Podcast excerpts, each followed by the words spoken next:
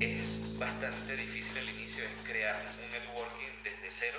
Tienes que aprender de todo y hacer de todo y entenderle a todo. Estás haciendo algo productivo que pueda generar un cambio. Los visionarios que están viendo cómo va a cambiar el mundo y qué va, qué va a necesitar el mundo en los próximos dos a cinco años. Estás escuchando Imparables. El podcast de arcángeles.com. Un programa donde conversamos sobre tecnología, empresarios y emprendimiento. Imparables.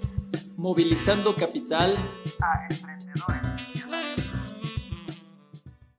Hola, pues buenas tardes. Nuevamente aquí en el podcast Imparables. Soy Luis Barrios, fundador de Arcángeles, y hoy pues este, queremos hablar eh, de un tema que pues a veces no todas las historias terminan en éxito. Eh, por eso hoy conversaremos con Ignacio de Alana Jobs, una empresa en la cual personalmente invertimos a través de un fondo que Fund y también en Arcángeles en ellos para su futuro crecimiento, que nos contará cómo fue para él y su equipo de trabajo terminar la operación y qué implica este cierre de operaciones para Lana a sus inversionistas. También, pues creo que lo más importante de esto es qué podemos aprender de Ignacio y de su equipo a lo largo de esta este, trayectoria que si, si bien puedo yo confirmarles en carne propia y muy de cerca, sé que dieron todo lo que estuvo a su alcance para sacar adelante Lana Jobs y lamentablemente hubo ciertas condiciones tanto climatológicas de mercado, algunas malas decisiones, algunas buenas decisiones, no ciertas piezas del rompecabezas que no pudieron terminar de encajar, que bueno, pues lamentablemente provocó esta decisión que no ha de ser nada fácil. Este, Ignacio, pues bienvenido a Imparables y nos encantará poder escuchar de qué es Alana y la historia de Alana, ¿no? Este, cuéntanos un poco de tu historia y de la historia de Alana Jobs, por favor. Gracias, Luis. Este, nada, feliz de estar aquí y de poder compartir un poco la historia de nosotros. Comienzo contando un poco de Alana. Alana ha sido dos cosas. Empezó como un marketplace de trabajo para industrias de alta rotación, eh, hospitalidad, retail, etcétera.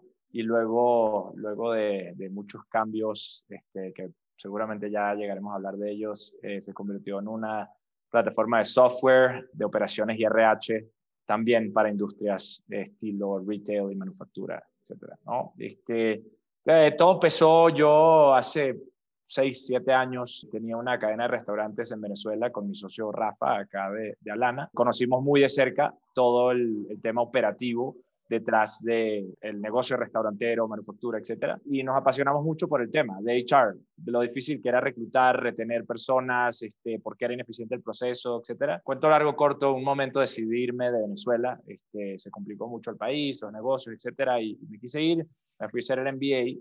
Este, y durante el MBA este, estuvimos realmente madurando la idea, qué queríamos hacer, cómo la queríamos ejecutar, dónde la queríamos ejecutar. Sabíamos que no la queríamos hacer en Venezuela, entonces dónde lo íbamos a hacer.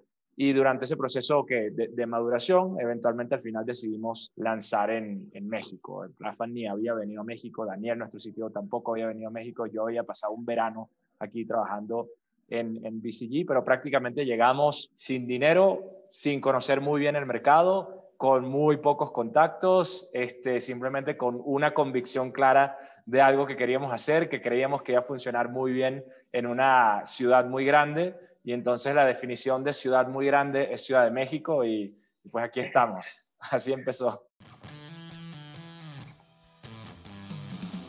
¿Sabías que la única forma de realmente incrementar tu patrimonio es siendo dueño de múltiples empresas o creando tu empresa?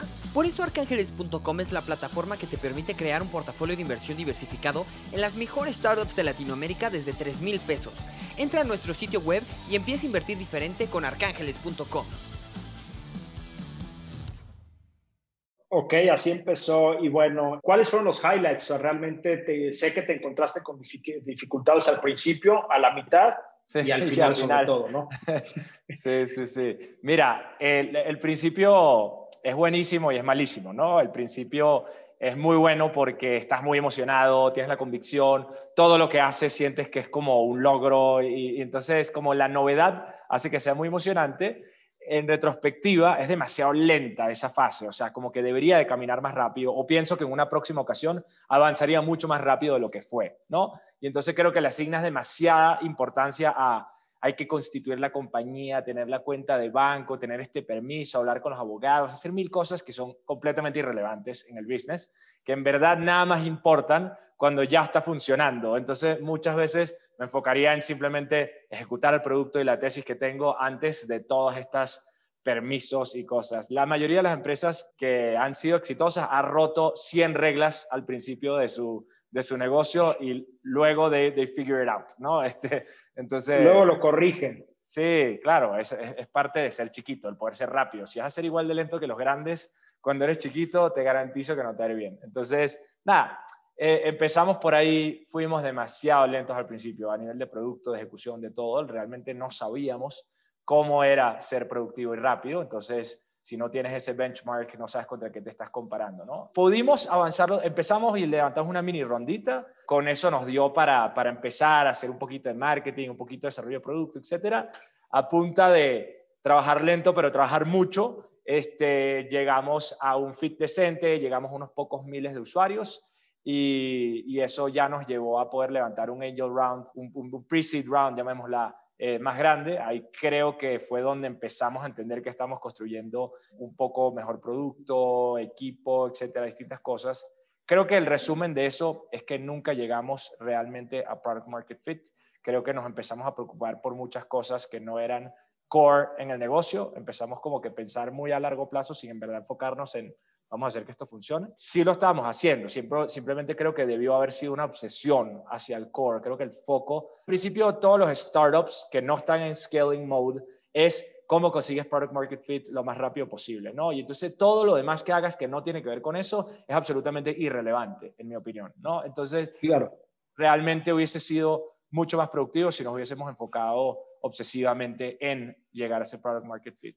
Eso lo que nos lleva es que llegamos a diciembre del 2018, no habíamos llegado a Product Market Fit, nos quedamos sin lana, cero, o sea, en plan tuvimos que correr a prácticamente todo el mundo, reducirle pago a la mayoría de la gente, nosotros dejar de pagarnos, eh, pedir prestado a familia para ver cómo hacíamos para pagar la nómina que nos quedaba, etcétera. O sea, hiper grave la situación. Y bueno, una, una de, las, de las historias es que me acuerdo que Rafa, Daniel y yo fuimos a un Domino's Pizza random, este, no sé quién va a un Domino's Pizza, pero ahí estábamos y nos pusimos a hablar de qué, qué onda, o sea, qué vamos a hacer. Y se nos hizo súper evidente que los tres queríamos seguir empujando, o sea, era, se notaba, o sea, como que nos habían pateado 100 veces, perdimos clientes, nos quedamos sin lana, no jala el producto, nada, igual queríamos seguir, ¿no? Entonces fue como que, ok, por lo menos la convicción todavía está. Entonces, definitivamente se comprobó que de convicción se puede vivir y avanzar. Este, y, y, ese momento... Entonces, digo, perdón que te, te frene ahí tantito. Entonces, ya habían pasado por una situación similar, vamos, ya habían empezado a caer, ya se han quedado sin dinero. y, y, por lo que entiendo yo, este, pues ahí renacieron también como Ave Fénix, ¿no? Nosotros invertimos, nosotros invertimos en esa etapa eh, previa, sí. que pues, es normal, para eso también es parte de las etapas de diferentes tesis de inversión, invertir cuando estás terminando de descifrar ese, ese product market fit y después levantar capital para poder expander el negocio y el mercado, vamos, ¿no? Sí. Eh, claramente a mayor riesgo, mayor retorno, pero entiendo perfectamente bien lo que dices. Eh, a mí también me ha pasado en lo personal y lo he visto también en otras empresas. Es normal también en los emprendedores con, con, con que, que, traen pues, una chispa y, y, un hambre hacia adelante, una ambición de querer correr mucho más rápido de lo que realmente debería. O sea, sí hay que ser hiper ágiles, sí hay que romper ciertas reglas, pero luego a veces, como bien dijiste, hay ciertas distracciones que nos orientan a ver hacia otro lado cuando en realidad teníamos las cosas ahí enfrente de nosotros, ¿no? Que era lo importante, lo que es el core, como lo mencionas. Pero a ver, caemos este encuentro, este, tienes un, un, un, family reunion en el Domino's Pizza, ¿no? Un founder reunion en el Domino's Pizza, muy inspirador. El lugar me imagino que la mente era muy inspirador. Eh, y de ahí, este, ¿qué sale? ¿No? O era parte del plan llegar a un lugar un poco deprimente, como para este, decir, no, we're not ready, no estamos listos para dejar tirar la toalla, ¿no? Porque al final un emprendimiento fracasa cuando se dan por vencidos los emprendedores. Sí. Entonces, y lo pongo ahorita en, en, en, en contexto el tema de, de, de, darse por vencidos. Sí. Porque al final volvieron a tener esto y quiero que de ahí después me platiques si se, están dando ahorita por vencidos o realmente ya es algo fuera de su control, ¿me explico? Porque yo estoy muy seguro que no se dan por vencidos por lo que me comentan. El contexto predominos es, se nos cayó el, un term sheet eh, tres semanas antes que nos salvaba la empresa. Eh, por X y razón se cayó, no hay lana. Luego estamos aplicando YC, habíamos llegado a la entrevista, fuimos a San Francisco, nos entrevistamos, no quedamos en YC, entonces segundo strike. Tercer strike, uno de los clientes más importantes que teníamos dejó de usar a Lana. Este, simultáneamente ocurren esas tres cosas. De algún día dijimos, ok, se nos está cayendo encima el mundo. y cuarto, cuarto tema, cuarto tema, tener, eh, Domino's Pizza. El cuarto tema, llegamos a Domino's Pizza y ahí, y ahí llegamos a decir, ¿qué vamos a hacer? Y entonces dijimos, mira, no podemos traer todo el baggage que traemos de antes de gente, de lo que venimos haciendo, de productividad, etcétera. Estas aguas turbias que vamos a tener que navegar nosotros, founders, y un poco, poco core team esencial. Entonces es, es evidente que vamos a tener que hacer una reestructura importante si queremos seguir.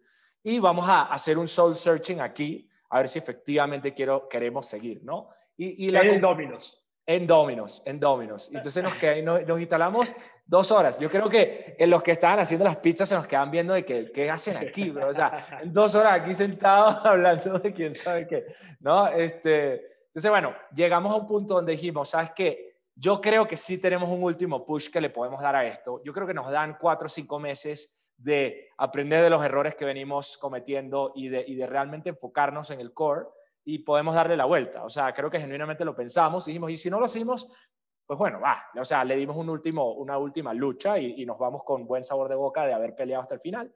Y si lo logramos, brutal, y logramos el objetivo, ¿no? Entonces, there was really nothing to lose. O sea, evidentemente sí, o sea, estás en deuda, este, tienes que correr gente, tienes que hacer mil cosas que son graves en ese momento, pero lo ves en retrospectiva, nothing to lose. Y entonces, nada, ahí, ahí decidimos, let's do it. Realmente creo que supimos put our heads down, enfocarnos durísimo en trabajar, trabajamos más que nunca, habíamos trabajado, trabajamos más eficiente que nunca, nos enfocamos en el core objective, decimos, necesitamos jalar clientes de tales características que nos complementen el marketplace, tenemos que ser agresivos en atraer los candidatos que creemos que tienen que traer la plataforma, vamos a mejorar el match de tal y tal, o sea, escogimos tres, cuatro estrategias que sabíamos que nos iban a mover la aguja, let's focus on that for four months, vamos a ver qué sale de ahí, y funcionó. Jalamos súper buenos clientes, la cantidad de candidatos empezó a subir, el marketplace empezó a funcionar mejor. Eso nos dio el momentum que necesitábamos para poder levantar el seed round. Ahí levantamos de Dira Capital, de varios otros angel investors muy buenos. Con eso volvimos a aplicar a YC. Quedamos en YC este, y seguíamos creciendo mes con mes súper, súper bien. Eh, Pero ahora sí fuiste aceptado en YC al segundo intento. la segunda vez, correcto, sí. Y entonces habían cosas que nos habían dicho de la primera vez, oye, no me gusta que no tienes tanto organic growth, tienes mucho paid marketing, eso me preocupa por tal, varias otras cosas. Y la verdad es que la segunda vez que fuimos, no solo mejoramos eso, sino que se notaba que el negocio jalaba muchísimo mejor, punto. O sea, bueno, paréntesis. Nada más, perdón, paréntesis. Y Combinator, para, para, los que no sepan, es de las top aceleradoras del mundo basada en Silicon Valley. Nada más eso en el contexto. Sí, sí, buenísimo. Este, me acuerdo que la primera entrevista, o sea, nos entrevistó las mismas personas, Paul Buchheit, que es el creador de Gmail, y, y Jared Friedman, que es el founder de Script, ya los dos son partners de Y Combinator, y, y la primera vez fue un desastre, o sea, no estábamos claros qué estamos haciendo, como que había una falta de claridad, se notó, los 10 minutos no alcanzaron como para entender bien, bien el negocio. La segunda entrevista fue espectacular, ni duró 10 minutos, duró 8 minutos. Al final de los 8 minutos dijeron, sí, ya, entendí perfecto, no tengo más preguntas. O sea, fue como que mucho más claro que sabían hacia dónde estábamos remando y, qué es lo que queríamos lograr y, qué queríamos lograr dentro de Y Combinator. Claro, me acuerdo, me acuerdo que eh, en su primera vuelta, espero no haya sido yo eh, uno de los factores, pero recuerdo que en esa primera vuelta nos juntamos ahí en Dapul un par de horas para practicar su pitch porque estaban ya este, listos y muy emocionados y nerviosos a la vez Fuiste, la primera mock interview que hicimos. Ah, el de los primeros mock interviews, sí, Sí, sí. Este, eh, eh, ahí en Y Combinator, que bueno, que han salido empresas como Dropbox. Eh, ¿Quién más? Digo, tú conoces más, sobre todo latinos. Airbnb, este, Stripe, bueno, Rappi, este, Stripe. Bueno, las más grandes son Stripe y Airbnb, ¿no? Pero, pero Latam Pero latinas. Ahí eh, Rappi es la más grande by far, pero también está eh, Frubana, está, eh, estaba Green, em, Runa, eh, eh, y no todas, eh, eh, y no, bueno, al final muchas de las que mencionas, una que otra de las que mencionas, fracasó. sí, sí, sí. Se sí, quedó a medio camino, por más que haya sido a las mejores escuelas del mundo, a las mejores aceleradores del mundo, ¿no? Sí. Entonces, bueno, ahora platícame cómo terminó.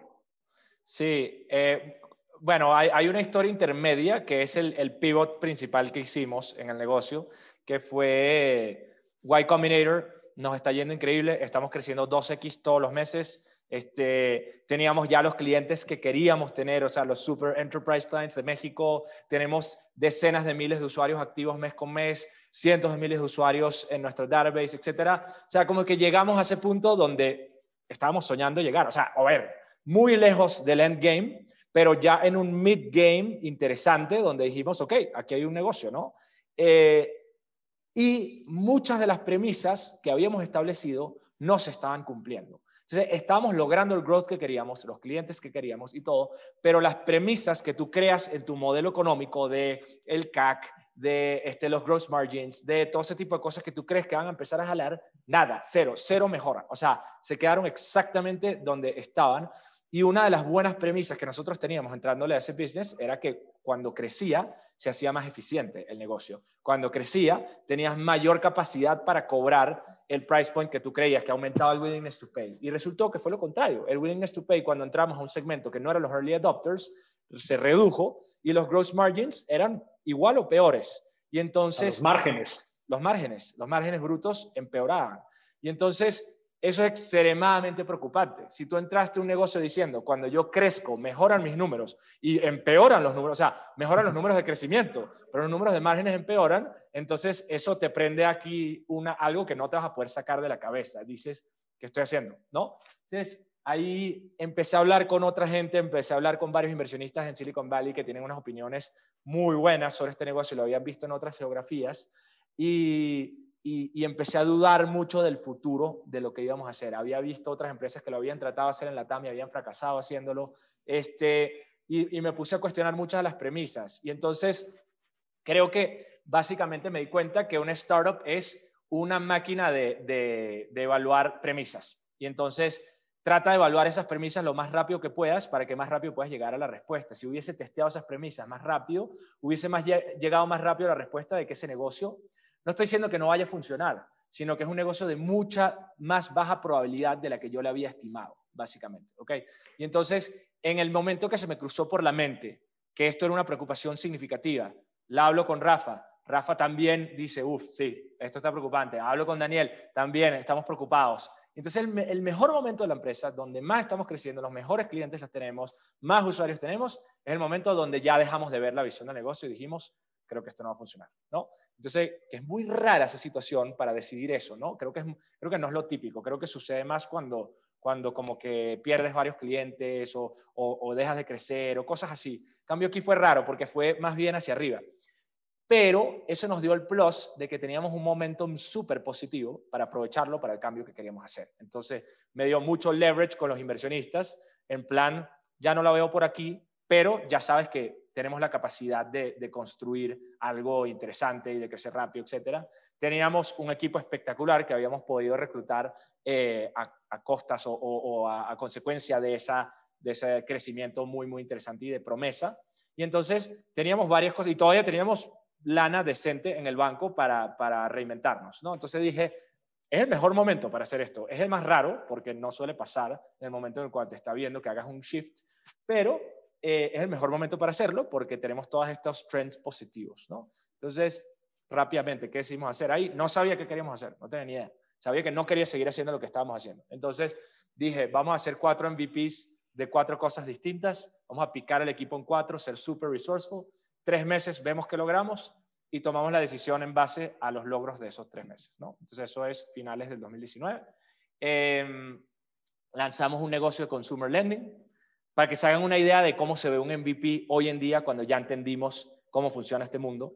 En vez de, no, necesitas una sofón para hacer esto y vamos a hablar con abogados y estructuramos este negocio hacemos mil cosas, le dije a Rafa y a Neri, que era, uno, era nuestro CFO en el momento, hagan hagan la manera más rápida de hacer 300 loans con la menor cantidad de código posible y sacamos la lana del balance sheet de la empresa. Y literalmente en dos semanas estábamos emitiendo préstamos, en dos semanas. O sea, eh, montaron una automatización eh, entre un landing page y, y una automatización en Excel y eso lo montaron con un customer service, o sea, una estrategia de atención al cliente a través de WhatsApp y, outreach a las personas que ya teníamos en nuestra plataforma, básicamente, y pudimos dar cientos de préstamos en menos de un mes, ¿no? O sea, ya andamos un producto y podíamos testear cómo están los default rates, cuánto están las tasas, por qué, por qué no, etcétera. O sea, ya estamos testeando todas las premisas de negocio en menos de un mes. Hicimos lo mismo con un negocio de benefits, hicimos lo mismo con un negocio de SaaS,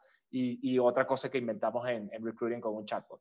Y entonces, básicamente, montamos cuatro mini startups, o sea, cuatro MVPs en tres meses, y, y después pegó la pandemia y el único negocio que hacía sentido era el de SaaS. O sea, ni el de lending, ni el de benefits, ni el de recruiting hacían sentido durante pandemia. Entonces, el destino, la naturaleza decidió por nosotros qué negocio dedicarnos, ¿no? Más que uno haya, que, que haya funcionado mejor que el otro. Entonces, nos fuimos con el de producto, eh, bueno, este, eh, aquí ya entramos a la historia de, cómo se acaba Lana. No sé si, si quieres que entremos directo a eso. Sí, sí, sí.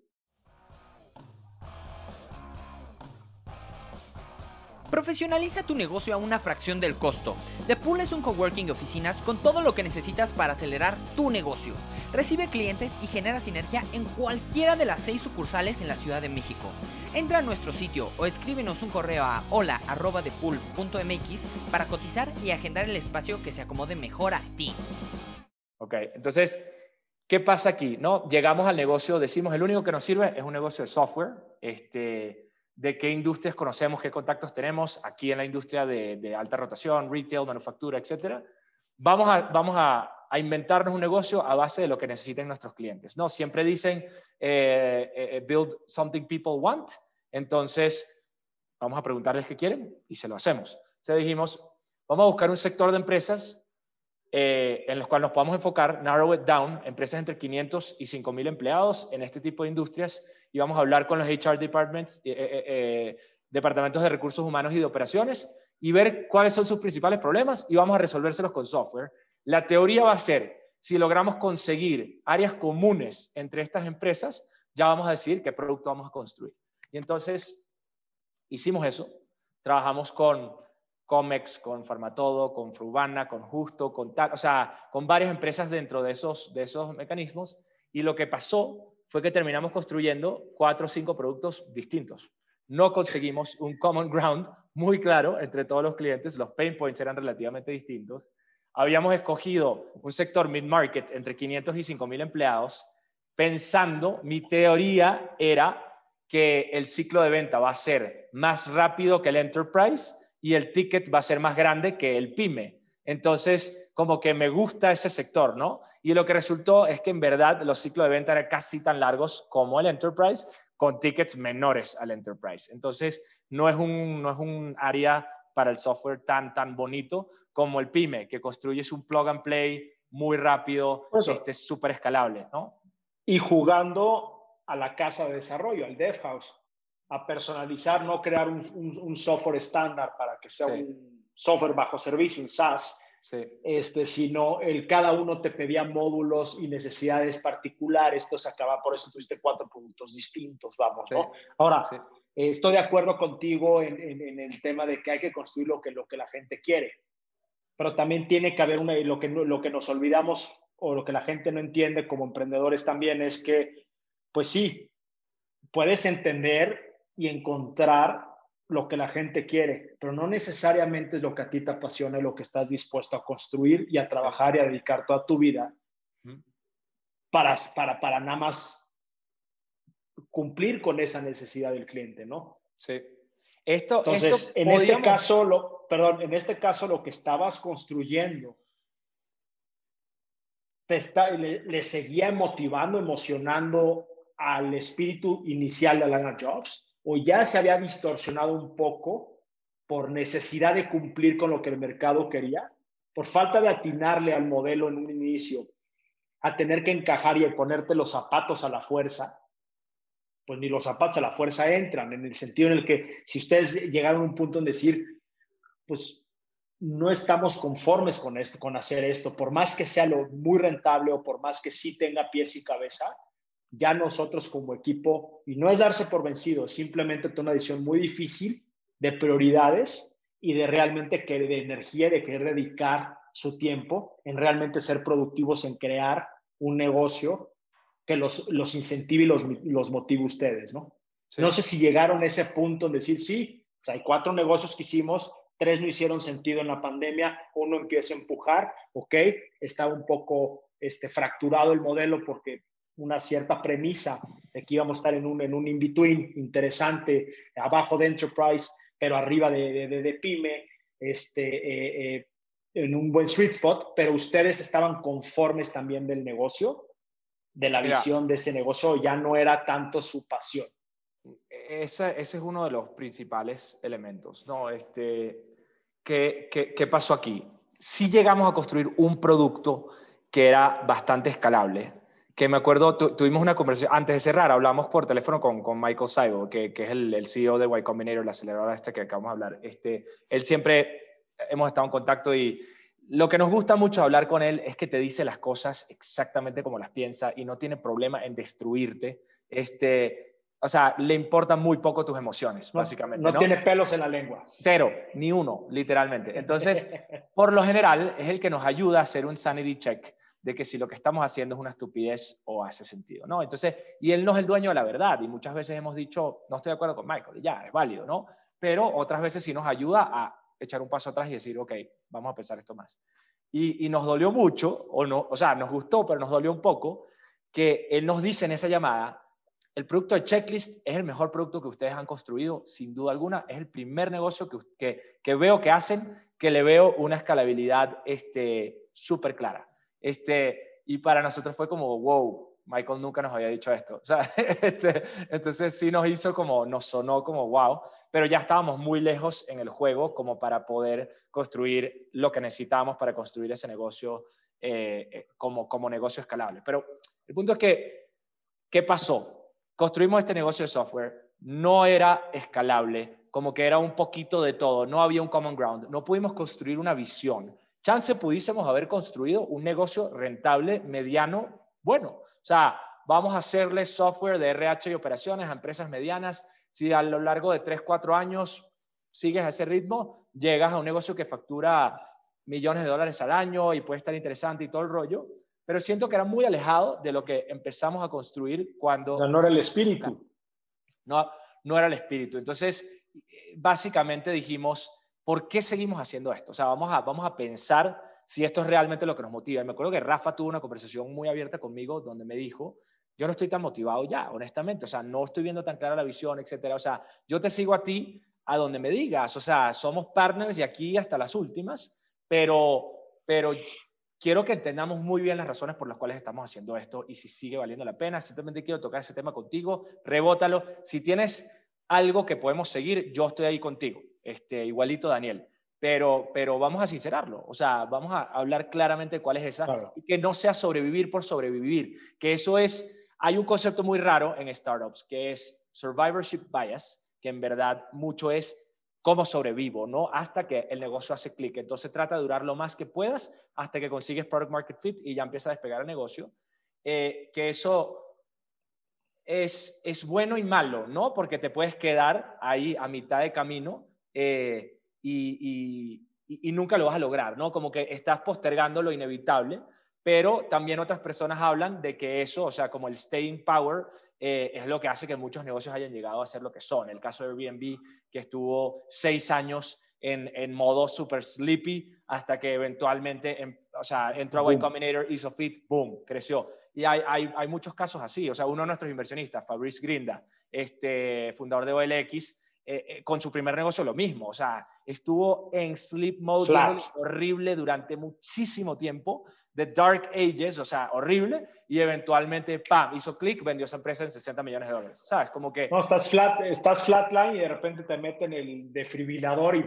¡Boom! Entonces, es, es, ese es un concepto que todavía no tengo una opinión muy clara de cuánto vale la pena durar en un business. Creo que tiene que ver mucho con instinto, con las con las, eh, este, como que lo que te va diciendo tu, tu startup, tu equipo, el mercado, todo, cómo tú internalizas esa información y luego te creas una opinión sobre si vale la pena seguir o no. Y lo que sí voy a decir es que la primera vez que le pegas a la pared de ladrillos y te caes, eh, tienes mucha más resiliencia que la segunda y más que la tercera. Ya la tercera dices, chance vale la pena no seguir lanzándome contra esta pared de ladrillos y buscarme otra, ¿sabes?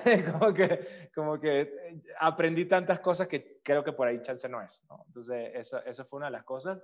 Y, y, bueno, y ese momento creo que nosotros ya en octubre habíamos mandado un newsletter a inversionistas de, mira, no nos quedan muchas opciones, tenemos estas dos estrategias que nos quedan por explorar, si no funcionan de aquí a diciembre, eh, nos quedamos sin alternativas. Eh, no queremos construir este negocio orgánico, medio software factory, etcétera, como, como visión de negocio. Eh, queremos tratar de salvar la visión inicial a través de un producto escalable. Si lo logramos en dos meses, brutal, y por ahí vamos, 100% cuente con nosotros. Si no, vamos a tener la conversación difícil en diciembre.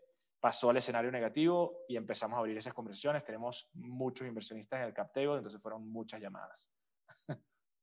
Bueno, entonces eh, llegamos a este punto de la conversación en donde al día de hoy ya notificaste a todos los inversionistas eh, eh, de la decisión tomada y de empezar a cerrar la compañía sí. y, empezar a pensar cada quien por, por, un nuevo camino, ¿correcto? Sí, sí. Bueno, e, antes de... Ah, dime, dime, dime. No, proceso de cierre, o sea, como para darle contexto a alguien que esté literal, marcar eh, explicar bien la situación, tal. La mayoría de los inversionistas reaccionan muy bien, este, entienden el peligro de, este negocio, entienden que la gran mayoría de estas este, no van a dar buenos retornos y entonces no fue una conversación.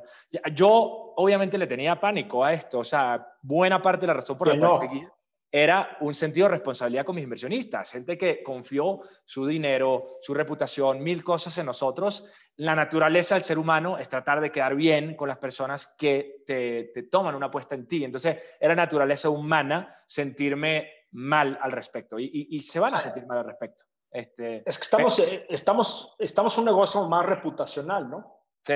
O sea, en el sentido en el que pues también hay una, una, una, una moral de decir, oye, esta persona me bancó, esta persona confió en mí desde el principio, me puse su capital a trabajar, sí, con todos los riesgos que conllevan, bueno, al menos trato de hacer lo mejor posible para preservar o cuidar ese capital, o al menos transparentar de las cosas, principalmente las malas, que las buenas, ¿no? Ahora, finalmente, eh, pues estás en un tema de, de, de, ahora sí, de que del proceso de cierre de operaciones, que bueno, ese es completamente otro emprendimiento. Espantoso. Eh, creo que es más complicado Eso no que crear uno. Sí, no, esto está horrible. Esto lo, lo ahorita horrible. está horrible. Entonces, sí estamos tratando de sacarle valor al software, vendiendo tal, cosas así. Este, todo el tema legal es un espanto. Este, ahí sí no se lo recomiendo. imaginar. Ahora, empezando con eso, pues, ¿qué recomendaciones le das a otros founders, no? Que vienen atrás de ti. Sí, este un par de cosas. no sé si voy a poder elaborar este argumento tan bien como quisiera. Déjame, déjame pensarlo. Voy, tiene dos cosas. Hay un tema de ultra short term thinking y de mega long term thinking, ¿no? Entonces pensar a muy corto plazo y a muy largo plazo simultáneamente. Olvídate del mediano plazo, ¿no? Entonces, de alguna manera, creo que inicialmente vale la pena construir una idea de adelante hacia atrás. Entonces, sí trata de pensar muy bien el endgame, ¿no? ¿Qué puedo lograr con esto? Entonces, ¿cuál es ese mercado que me quiero comer? ¿Es el mercado de consumer finance? ¿Es el mercado de insurance de tal, tal, tal? ¿Es el mercado de este, reclutamiento de alta rotación, como lo habíamos planteado nosotros, etcétera? No, entonces, entender el endgame, entender qué tan grande es, entender qué tan qué tanto te emociona ese endgame y qué opcionalidad tienes en ese endgame. Eh, ¿Quieres vender la empresa? ¿Quieres hacer un IPO? ¿Crees que puedes construir un negocio que vale 20 billones de dólares o ese negocio nada más va a valer 100 millones de dólares?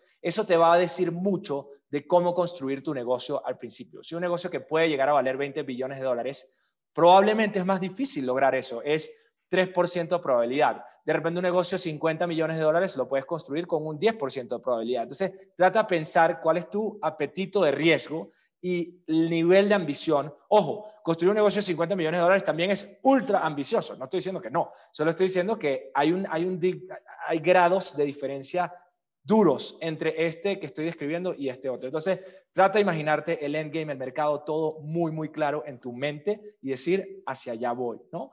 Y eso va a definir este, tu apetito y la estrategia de levantamiento de capital, qué tipo de gente quieres, todo este tipo de cosas, ¿no? Entonces, eso es algo básico que yo haría antes de empezar. Y luego que ya tienes eso claro es, ¿cuál es la premisa principal que yo quiero testear aquí de si este negocio puede jalar o no puede jalar?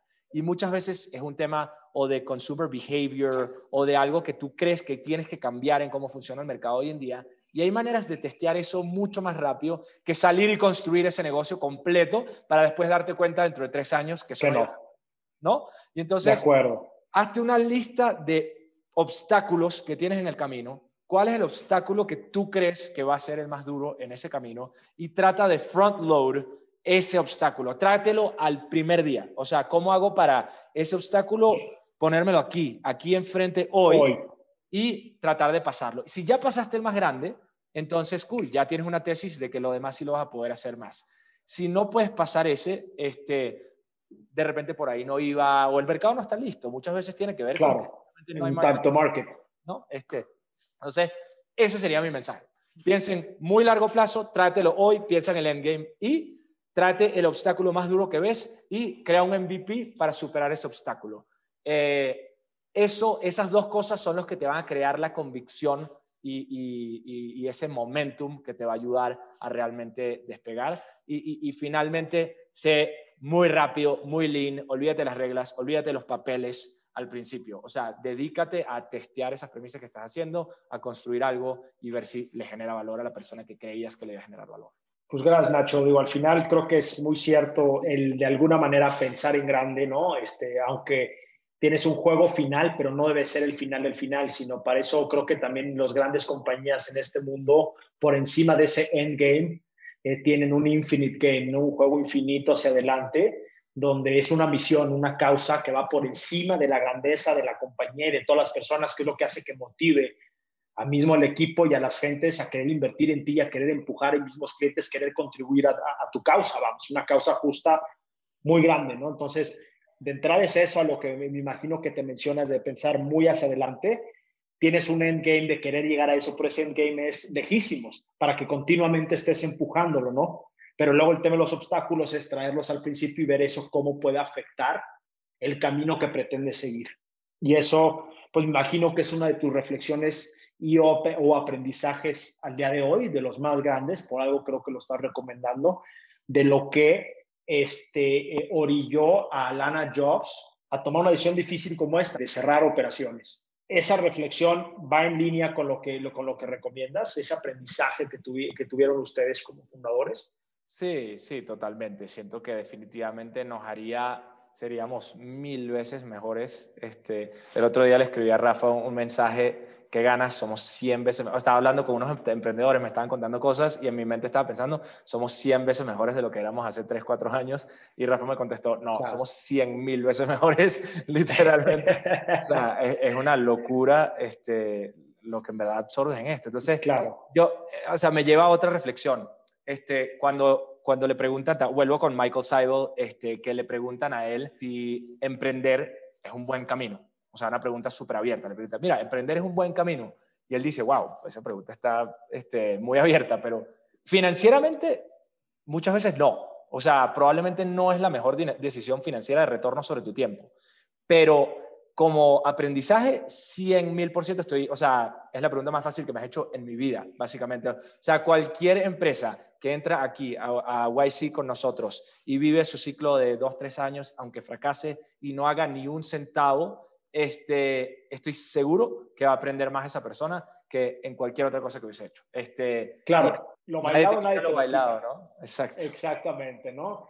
Este, ya para ir terminando, pues claramente en este caso de este fracaso has aprendido mucho más que de tener el éxito, ¿no? Eh, en mi opinión, el éxito muchas veces tiene un factor de suerte, como igual el fracaso tiene un factor de mala suerte.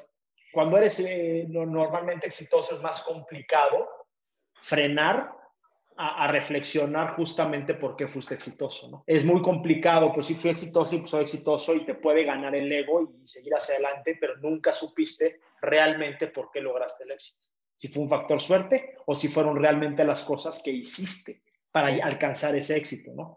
Sí, cuando mucha... caes en el fracaso, cuando caes en el fracaso, no tienes de otra más que, más que reflexionarlo y convertir ese fracaso en uno inteligente, en donde puedas aprender de él, de él más allá de tumbarte y tirarte al piso en fracaso y esconderte del fracaso. Entonces, lo que tú estás haciendo a mí me parece muy valiente, el poder querernos comunicar abiertamente ese fracaso, porque es parte del proceso del luto de un cierre, del luto de una pérdida de una compañía, para reflexionar y entender qué se hizo mal, qué pudieron haber hecho mejor. ¿Me explico? Sí, no, no, no, de, definitivamente. Y creo que un buen aprendizaje de esto, de cerrar y de ser abiertos con esto, es el mensaje de autenticidad eh, y de vulnerabilidad. Estaba escuchando un podcast eh, de ayer, bueno, anteayer de, de Chamath Palihapitiya, el de los SPACs, que antes y era Social Capital.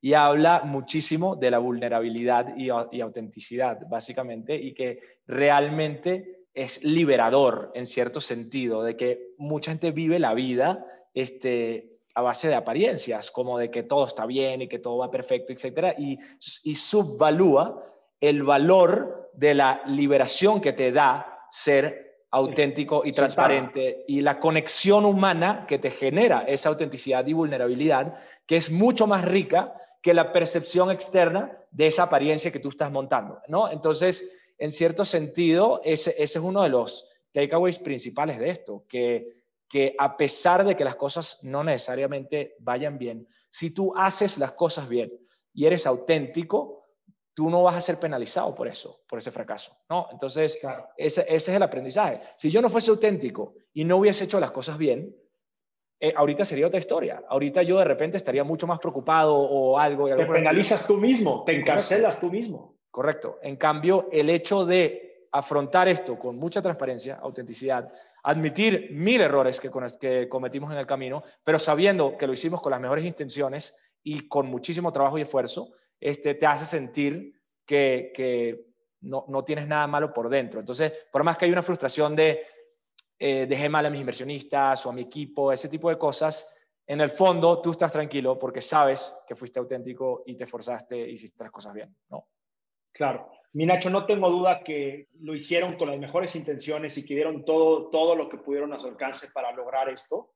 Este, hablando por mí, por todo mi equipo, siempre fueron súper transparentes y me da mucho gusto haber compartido este tiempo contigo eh, eh, en este foro, ¿no? Y que nos hayas podido abrir y, este, tus sentimientos, tus reflexiones, tus recomendaciones, pero sobre todo la historia de fracaso, que no todo termina siempre eh, como uno lo espera, como uno lo ve en las noticias.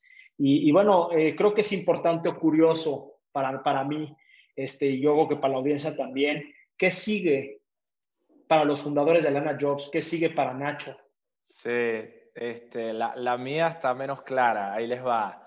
Daniel eh, está armando un, un, software factory, pero que es como un, un MVP lab para ayudar a empresas early stage a no cometer muchos de los errores que cometen en early stage, en MVP development, en arquitectura, ese tipo de cosas. Okay. Ser como un acompañante.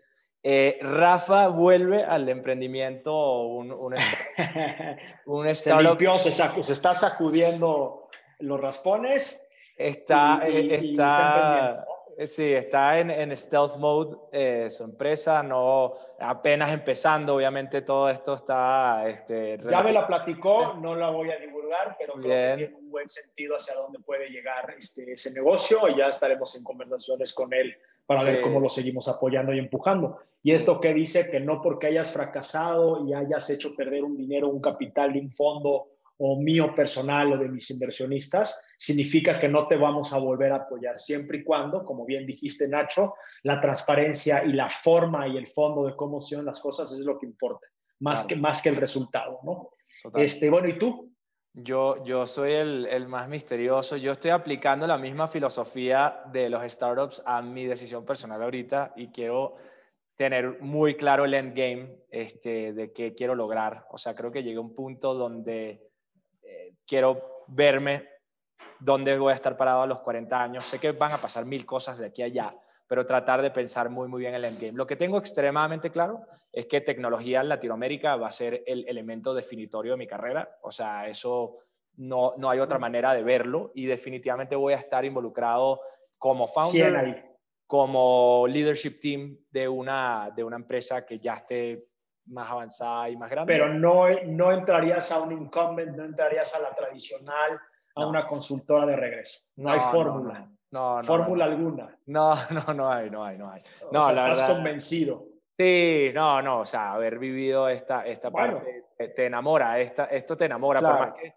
es un sufrimiento en cierto sentido, lo positivo más que compensa este, la incertidumbre y el estrés y ese tipo de cosas. La verdad, yo soy generalmente bueno manejando el estrés, entonces no me preocupa demasiado este, el grind y la incertidumbre de, este tipo de cosas.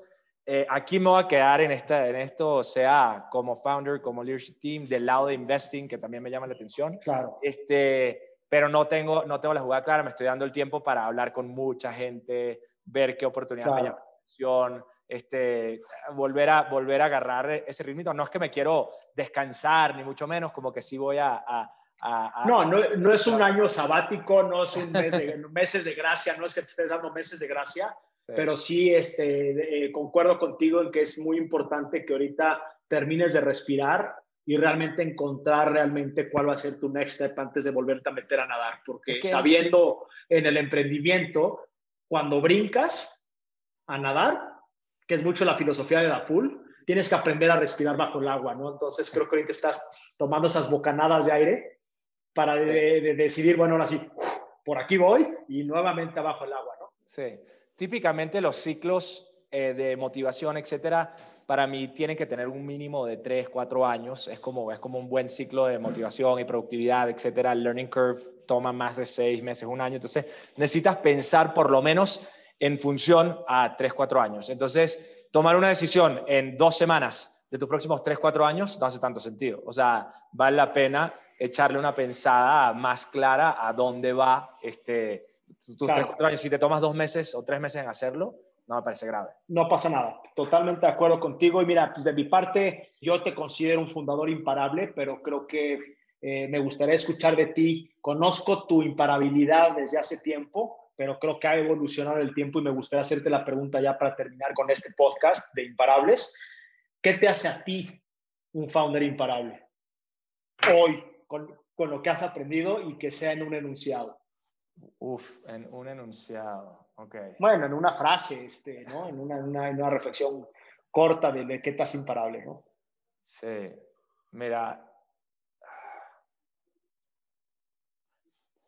para mí tiene que ver, o sea, te voy a hablar de mi motivación principal detrás de, fundar, ¿ok? Eh, y creo que eso es lo que me, me llena de, de, fundar, ¿no? Entonces, es la gente, ¿no? Ahí, suena, suena cliché lo que voy a decir, pero he descubierto que mi, mi motivador principal no es productos, no son organizaciones, son personas, básicamente. Creo que realmente rodearte de personas ambiciosas, trabajadoras, buenas, con las que te puedas llevar muy bien, es lo que hace que todo esto valga la pena. Rodearte de gente que sabe mucho más que tú de un área este, y que tú sabes más que ellos y poder justamente admirarse mutuamente y trabajar juntos y complementarse de esa manera, es algo que, que he logrado maximizar en los últimos 3, 4 años y ha sido básico. Entonces, lo que me llevo de mi filosofía yendo hacia adelante es de priorizar personas sobre productos y organizaciones. Y entonces, si eso significa unirte a una organización donde la persona la admiras y te motiva muchísimo o que reúnas un grupo de personas que es lo suficientemente interesante como un grupo para hacer algo alrededor de ese grupo de personas, es más valioso que una idea en particular o una cultura organizacional en particular. Entonces, creo que ese, ese es el, mi, driver yendo hacia adelante en, en mi carrera en tecnología en Latinoamérica hacia adelante. Buenísimo, Nacho. Te agradezco mucho. Ahí lo tienen. No todas las historias terminan en éxito ¿no? En este caso, este, terminan en mejores oportunidades hacia adelante. Y te agradecemos mucho, Nacho, a nombre de Arcángeles, de Arfond y todo, haber contribuido contigo todos esos años y por compartirnos estas historias. Y seguramente nos veremos en las canchas por muchos años más. Grande, brother. Mil gracias por todo. Cuídense mucho. No, me encantado igualmente. Chao, chao.